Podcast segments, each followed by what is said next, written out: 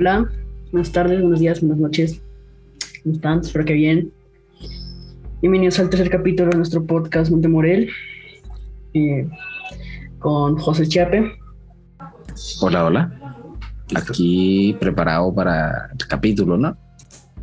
vale. Sí. Con Natalia Castañeda. Bueno, bienvenidos al tercer capítulo. Con Alejandro Ruiz. Hola, bienvenidos otra vez. Juan Camilo Noa. Bueno, buenas tardes. Em, bienvenidos a este tercer episodio de podcast. Espero lo disfruten. Y nuestro host, Dieguito. Hola, hola, un saludo para todos y me contento de estar con ustedes para abordar el tema que nos trae. ¿Cuál es el tema, Juan? El tema de hoy es la inteligencia artificial. Wow. Super tema, súper actual, súper futurista también, pero muy, muy presente, muy presente también. Sí. Pues empezamos con una pregunta, ¿no? Dale, adelante.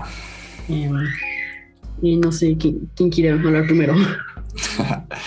bueno, pues eh, previamente nuestro equipo preparó algunas eh, preguntas eh, y voy a tomar pues una de ellas para compartir con nuestra audiencia y nuestro gran equipo podcast. Eh, esta pregunta nos la propone Natalia, me parece muy, muy interesante. Y es, eh, si tuviera la oportunidad de hacer un robot, de crear un algoritmo, aquí ya nos trae eh, términos técnicos chévere en torno a la inteligencia artificial, que vamos a seguir abordando. Entonces, si tuviera la oportunidad de hacer un robot, algoritmo, etcétera, ¿qué harías y por qué. ¿Ok? Eh, entonces hablábamos pues que, porque tenemos un poco, y nos puede pasar que en este momento cuando nos dicen inteligencia artificial pensamos como en, nuestros eternos referentes del cine o de videojuegos quizás, en donde asociamos esa inteligencia artificial a un robot, ¿no? A un robot que camina, que vuela, eh, que dispara, etc. Eh, pero es bueno pues que nos ampliemos entonces esa percepción, como nos decía Natalia, puede ser también un algoritmo, ¿cierto?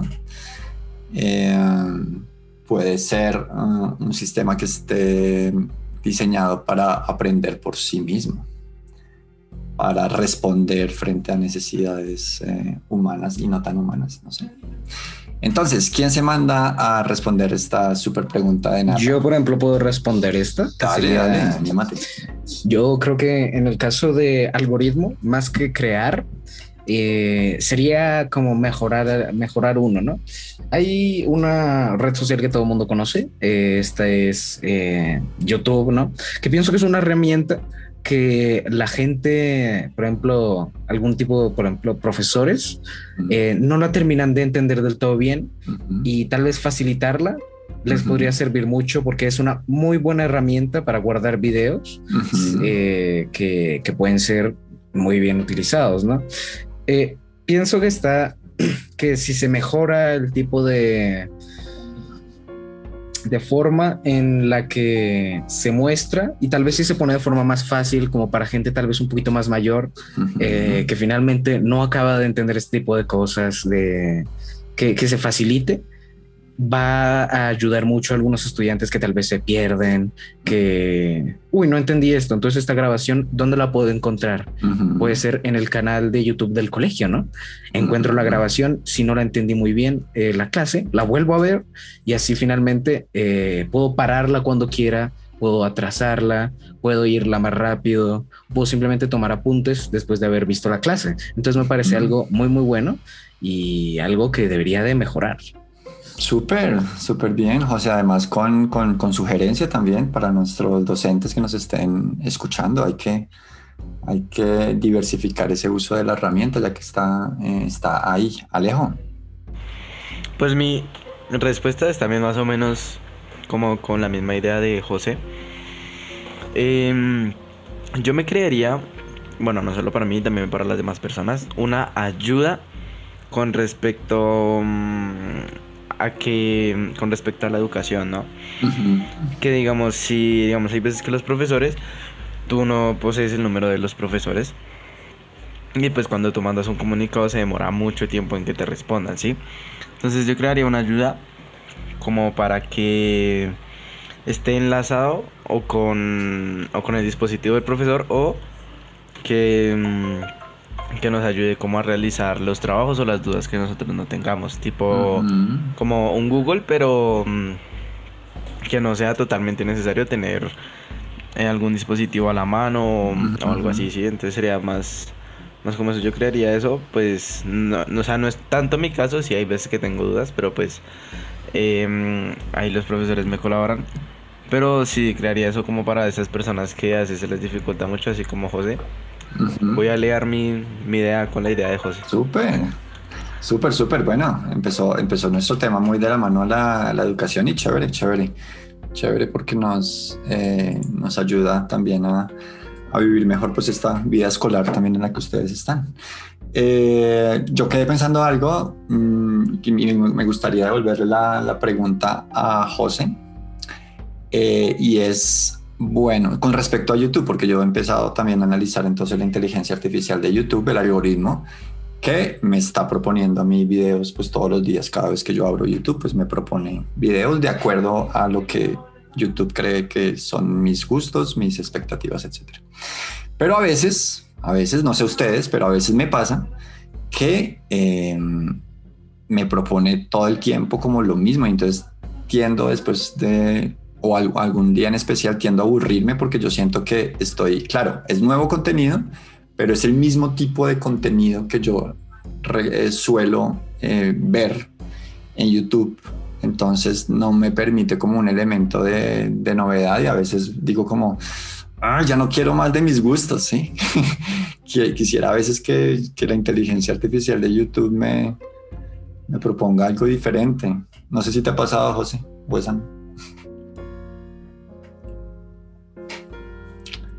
A mí me ha pasado, la verdad.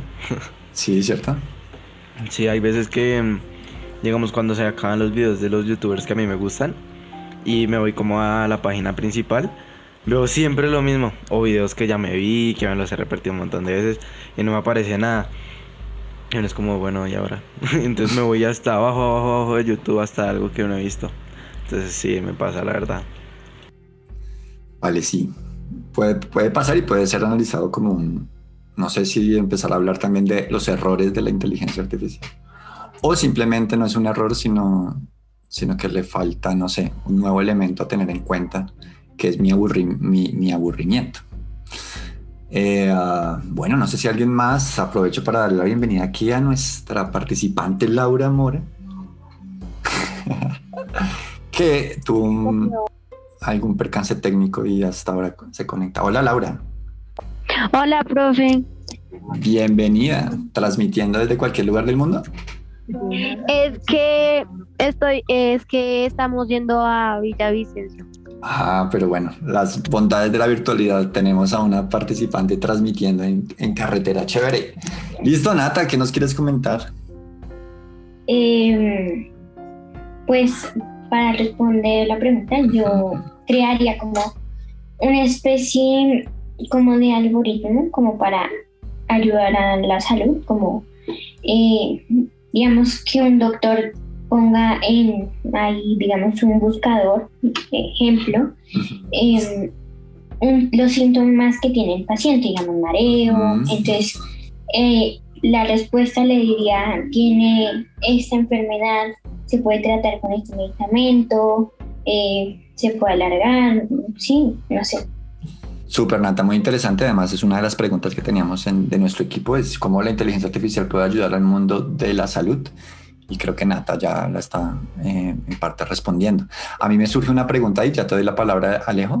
Me surge una pregunta, Nata, que no sé si tengas a la mente la respuesta, pero es, ya que hablaste como de esas cosas que podría ser una inteligencia artificial, ¿cierto?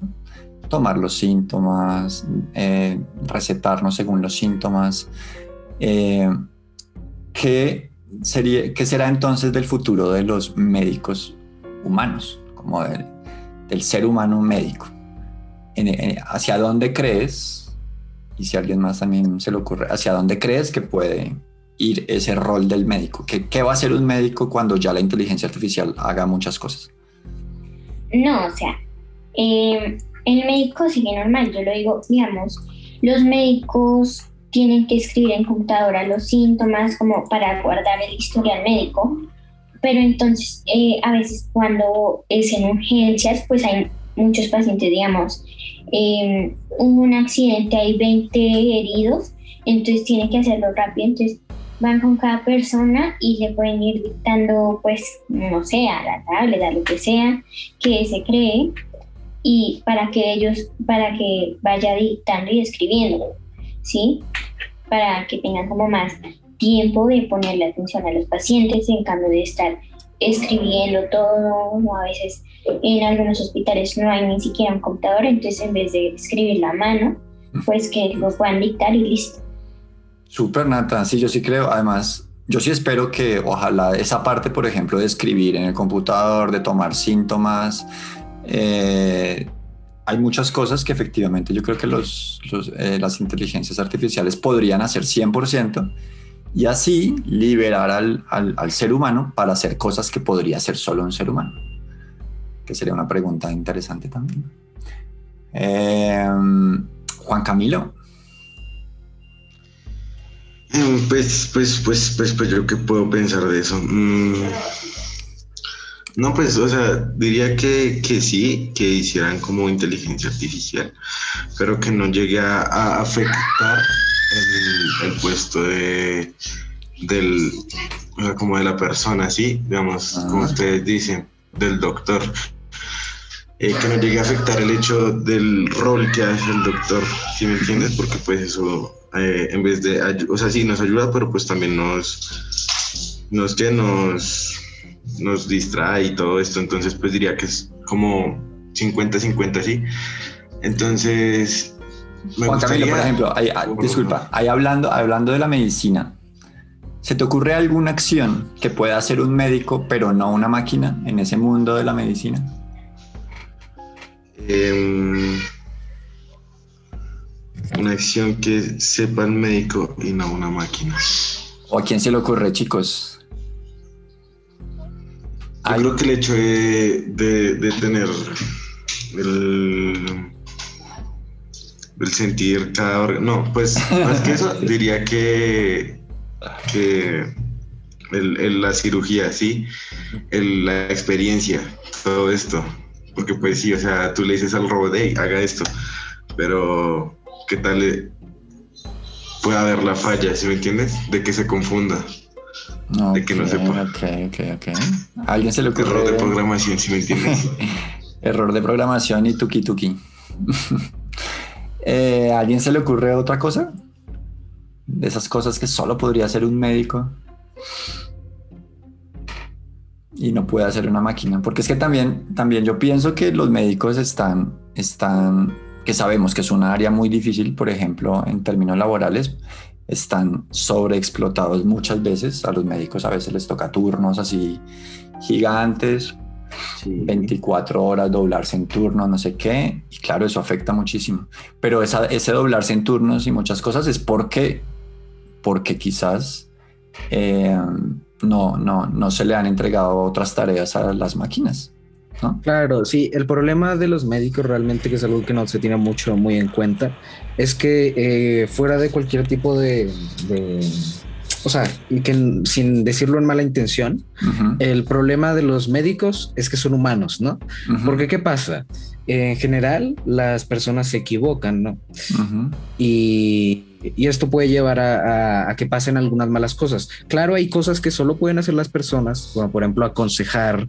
Yo no creo que un robot pueda decirte, mira, te recomiendo hacer estas cosas o puedes hacerlo, pero básicamente no va a sentir esta compasión que puede sentir una persona humana, o al menos no ahora mismo y supongo que en un par de años tampoco.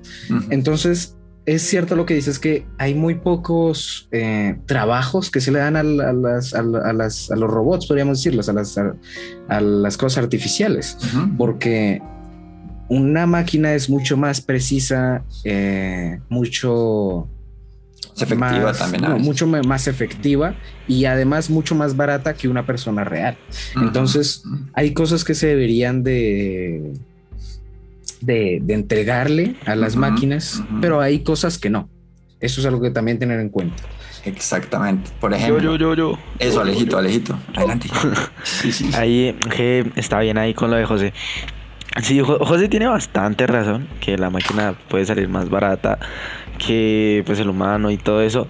Pero mi pregunta es, ¿una máquina artificial puede reaccionar igual que un ser humano? O sea, un ejemplo.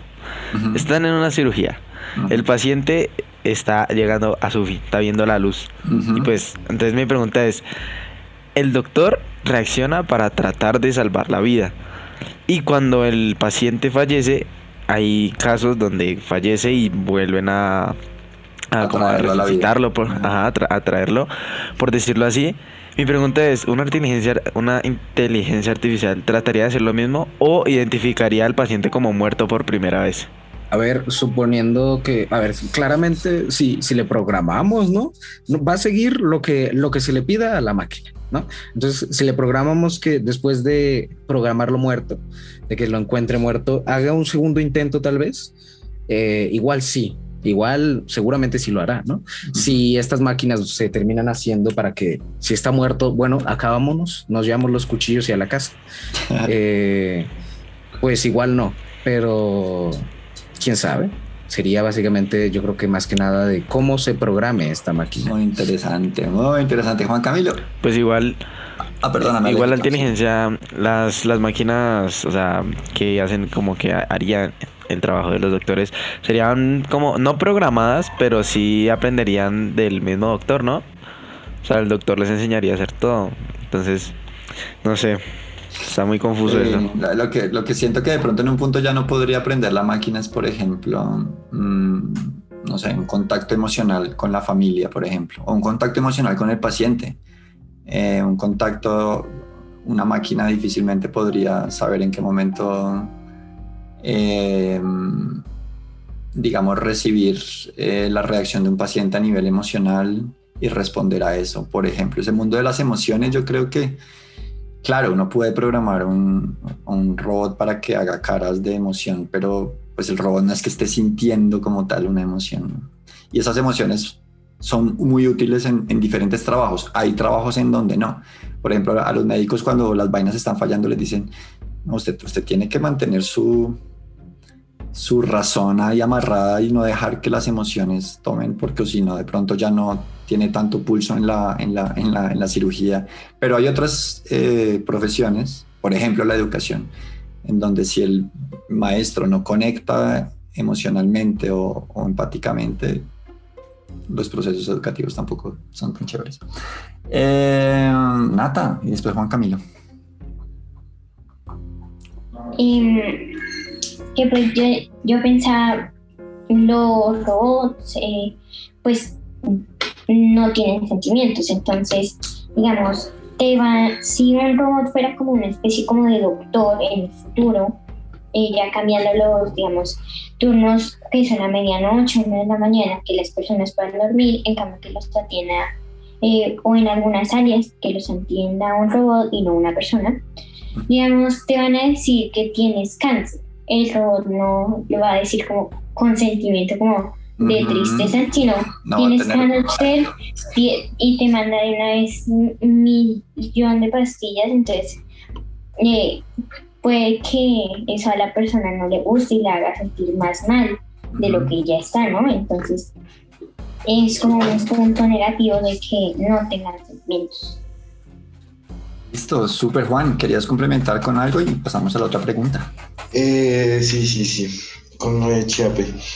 Eh, de que tú, pues, digamos, lo programas para, digamos, para que sepa cuándo es una segunda oportunidad, ¿no? Pero, digamos, muchas veces, o pues algunas veces se ha visto que no siempre pasa como en una, como en una segunda oportunidad, sino se demora un poco, ¿sí? Entonces, digamos, el, el médico obviamente siempre está pendiente del sonido, de lo que sea. Pero tú, ¿cómo le dices a un robot que, bueno, sí, le podrías poner un sensor? Esa es otra cosa. Hablando de eso. Pero pues sí, digamos, son cosas que, que, que digamos, los humanos tenemos más desarrollados. Ok, súper. Además hay un tema ahí como también hay decisiones, importantes decisiones históricas que se han tomado y también a nivel de profesión, con algo que se llama la intuición, por ejemplo, que no sé qué tanto una inteligencia artificial pueda acercarse a lo que es la intuición. Eh, a la creatividad, por ejemplo, también es un tema interesante. Bueno, por aquí José nos hacía una pregunta eh, como equipo y eh, dice, ¿qué tan útil sientes que es una inteligencia artificial? Tipo algoritmo, robot o lo que quieras. ¿Listo? Pensemos en utilidad. Utilidad. ¿Qué tan útil sentimos que, que es? ¿Quién quiere responder? Pues sería bastante útil si se usara de la forma correcta. Porque, mm, digamos, ahorita, mm, mm, o sea, no tengo muy bien cómo, ¿cómo se dice eso? Conocido el tema, por decirlo así. Sobre cómo se está usando la inteligencia artificial, sí, pero por ejemplo, es un ejemplo que pues, tengo como basado que son las impresoras 3D. Sí. Entonces, eso, o sea, para mí, o sea, sí tiene bastante utilidad, pero mucha gente que usa esas impresoras las usa más que todo como para mm, sus cosas, crear, o sea, ser creativos, por decirlo así, pero no lo usan como mm, para algo importante, como lo que puede ser eh, crear, no sé, mm, o sea, que se use para la ciencia o o fácilmente también para la medicina, que eso puede ayudar, no sé, es que no sé si las, las impresoras, como, o sea, es que no, no, no me logro explicar. tranquilo, tranquilo, no, yo sé más o menos, intento entender hacia hacia dónde vas, pues una cosa. O sea, ¿hasta, qué, ¿hasta qué material puede llegar a imprimir una impresora? ¿sí? Me refiero al material, la textura. no... Eh, Nata, no sé qué tengas un aporte ahí al respecto. Em, pues yo quería responder que pues em, podría, podría ser muy útil la inteligencia artificial, pero digamos como tú decías que no tendrían como intuición, ¿sí? Porque digamos, eh, el robot podría estar programado para tratar todo tipo de enfermedades, pero el COVID-19, digamos, eh, cuando inició no se sabía nada, estaban probándolo en murciélagos o, bueno, lo que estuvieran haciendo no se sabía nada, por eso no había vacuna, no había nada. Entonces, eh, ellos lo tratarían como, como si fuera otro tipo de enfermedad y puede que lo trataran mal, ¿sí?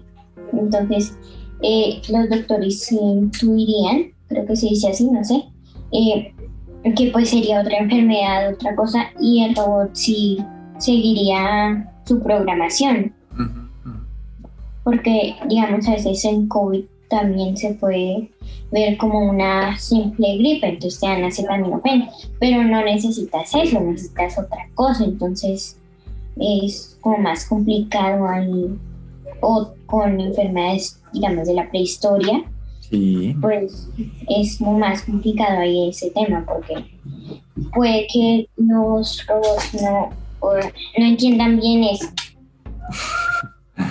Claro, Nata, y ahí tomas un, un elemento súper importante y es, em, es bueno, de, de, todo, y está también incluido como ahí en la pregunta que nos responde, que nos propone José, y es eh, la utilidad, y a mí se me ocurre también pensar, ¿no? La utilidad para quién. Porque si hablamos, bueno, es útil para nosotros como personas. Pero, por ejemplo, y eso yo sé que este, este, esta pregunta, creo que hay varias películas que la, abordan. Y es, eh, ¿qué pasaría si un algoritmo eh, resuelve por medio de lógica y de por medio de su propio razonar, entre comillas, algorítmico, resuelve que el ser humano, por ejemplo, no es nada conveniente y nada útil para nuestro planeta. Eh, porque si uno se le deja llevar por la pura lógica, pues el ser humano es una gran carga, por ejemplo, para el planeta en este momento. Entonces no sé si una mente, o perdón, un algoritmo, eh, al llegar a esa, a esa conclusión pueda atentar incluso contra las personas. Pues yo no creo que... mm, o sea, porque yo estaba pensando como... mm, digamos, una inteligencia artificial que no sepa nada sobre mm, las bombas y todo eso, por decirlo así, un ejemplo bastante grande, que no sepa nada sobre ese tema, sino que sí, o sea, ¿cómo, cómo, cómo intentaría hacerlo? Porque si no conoce nada, y porque yo dije como, uy, bueno, podría mm, como mm, manejar a las personas, pero digo, ¿cómo podría manejarlas? Si me hago entender, entonces como, o sea, aunque bueno, sería una muy buena pregunta, ¿no? Porque la verdad sí, no creo que sea tipo robot, apocalipsis, zombies y, y que Ah, nos esclavicen, por decirlo así, porque pues si el humano la creó, pues el humano pues la puede borrar. En la mayoría de películas muestran así. Entonces yo creo que atentaría mm, más que todo como en lo económico de las personas. Los destruiría como desde esa parte, creo yo. Listo, súper. Bueno, vamos a ir cerrando ya. Mm, vamos a abordar solo una respuesta al que quiera responder de, de- de una última pregunta y vamos a pensar en nuestras recomendaciones ya para ir cerrando nuestro tema de hoy que estuvo muy, muy interesante. Eh, nos pregunta Alejo, ¿crees que la inteligencia artificial se puede fusionar con el ser humano o con alguna forma de vida? ¿Crees que eso va, eso va a pasar? ¿Quién se anima a, a responder? ¿Cómo, ¿Cómo sería eso? ¿Cómo sería esa fusión? ahí extraña. Porque bueno, hasta ahora lo hemos pensado muy aparte, ¿no? Entonces estamos el ser humano y está la inteligencia artificial, hasta ahora pues a servicio del ser humano. Eh, pero ¿será que va a haber en algún momento una, una fusión ahí como, como cyborg? ¿Qué dice José? ¿Cuál es la pregunta? ¿Cuál es la pregunta que no te escuché? Eh, si la inteligencia artificial se puede fusionar con el ser humano o con alguna forma de vida. Uy, yo diría que sí. O sea, si se puede, si se logra en algún momento, yo diría que serían como dos mentes conectadas, o sea, de cuenta, literalmente brillante, sin, sin tener que estudiar mucho, la verdad, porque tiene la información y la experiencia, mitad y mitad. Entonces diría que sería literalmente algo perfecto. Claro, porque sabemos que las máquinas de todas maneras tienen un alcance, por ejemplo, tú mencionaste una palabra muy importante, la información, ¿no? Un alcance en cuanto a la información instantánea, que claro, en ese momento lo tenemos en nuestro dispositivo, en internet, a la búsqueda, pero quizás después se vaya a fusionar más, no sé, en nuestro cerebro, que nos metan ahí el chip Google o algo así. ¿Quién sabe? Exacto, nos pongan el chip traductor Google. Vale. Uh, podríamos hablar de todos los idiomas. Imagínate, aunque eso le, no sé, ah, eso es otro tema, le quitaría como un, un encanto al al aprendizaje eso. Eh, listo, equipo, querido equipo, recomendaciones a nuestra audiencia. ¿Qué les recomendamos para que esta semana tengan una vida diferente? Eh, Bueno, yo tengo algo que recomendar. Eh, hay un álbum de, de la banda eh, rock un poco, un poco antigüita, pero súper popular, ¿no? La banda Queen. eh, un álbum que yo diría que es eh, de principio a fin muy, muy bueno, que es el álbum de jazz, el que se llama Jazz. se llama Es Jazz. muy bueno. Tiene canciones como, creo que era Don't Stop Me Now, Mustafa y diferentes canciones que todas las escuchas y es que son eh, maravillas. Todo gracias a Freddy y bueno, al resto de cantantes. Muy recomendado el álbum. Vale muchísimo la pena escucharlo a pesar de que es bastante viejito. Ujú. Lo, lo recomiendo al 100. Qué genial, José, súper, súper, muy buen gusto musical además. Chévere, chévere, acá. Eh, ah, ¿Qué más? Recomendaciones. Bueno, yo les recomiendo que hagan deporte, mucho deporte. Es saludable. Y para las personas que les cuesta empezar a hacer deporte, ¿qué les dices, Alejo? ¿Cómo empezar? ¿Cómo empezar? Pues digamos, es un ejemplo que le he tratado de hacer también acá en mi casa con Ajá. mis papás.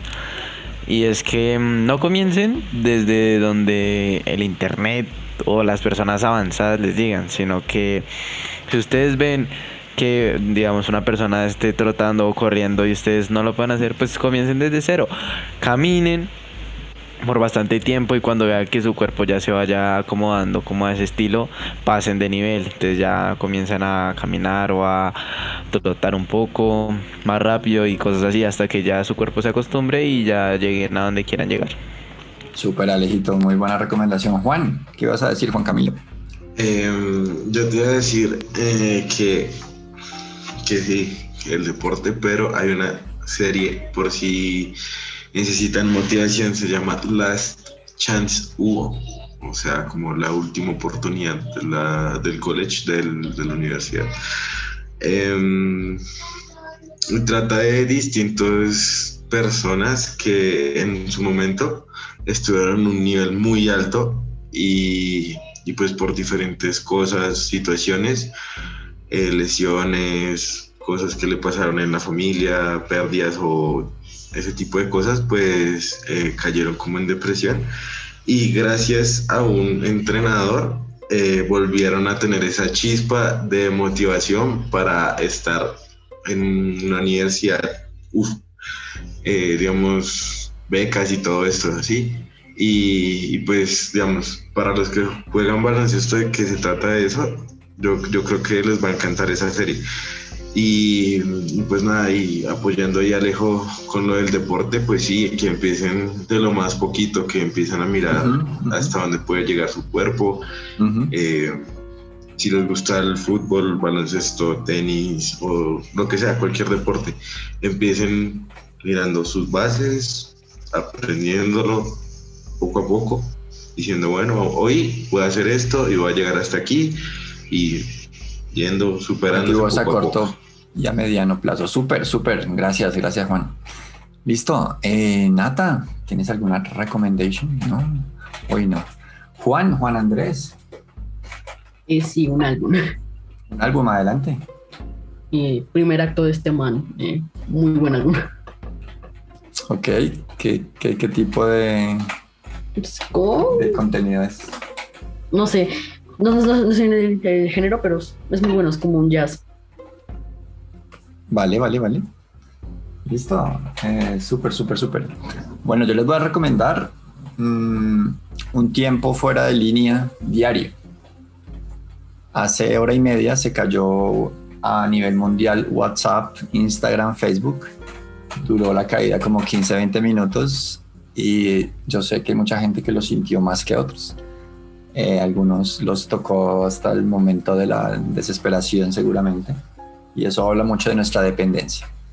Entonces mi recomendación es elijan una hora del día donde van a desconectarse totalmente o, empiecen por poco, 10 minutos, 15 minutos y ojalá lleguen a al menos una hora de desconexión y descubran una nueva vida también por fuera eh, una nueva eh, vida offline, ¿vale? Es un buen reto y chévere y nos comentan qué tal.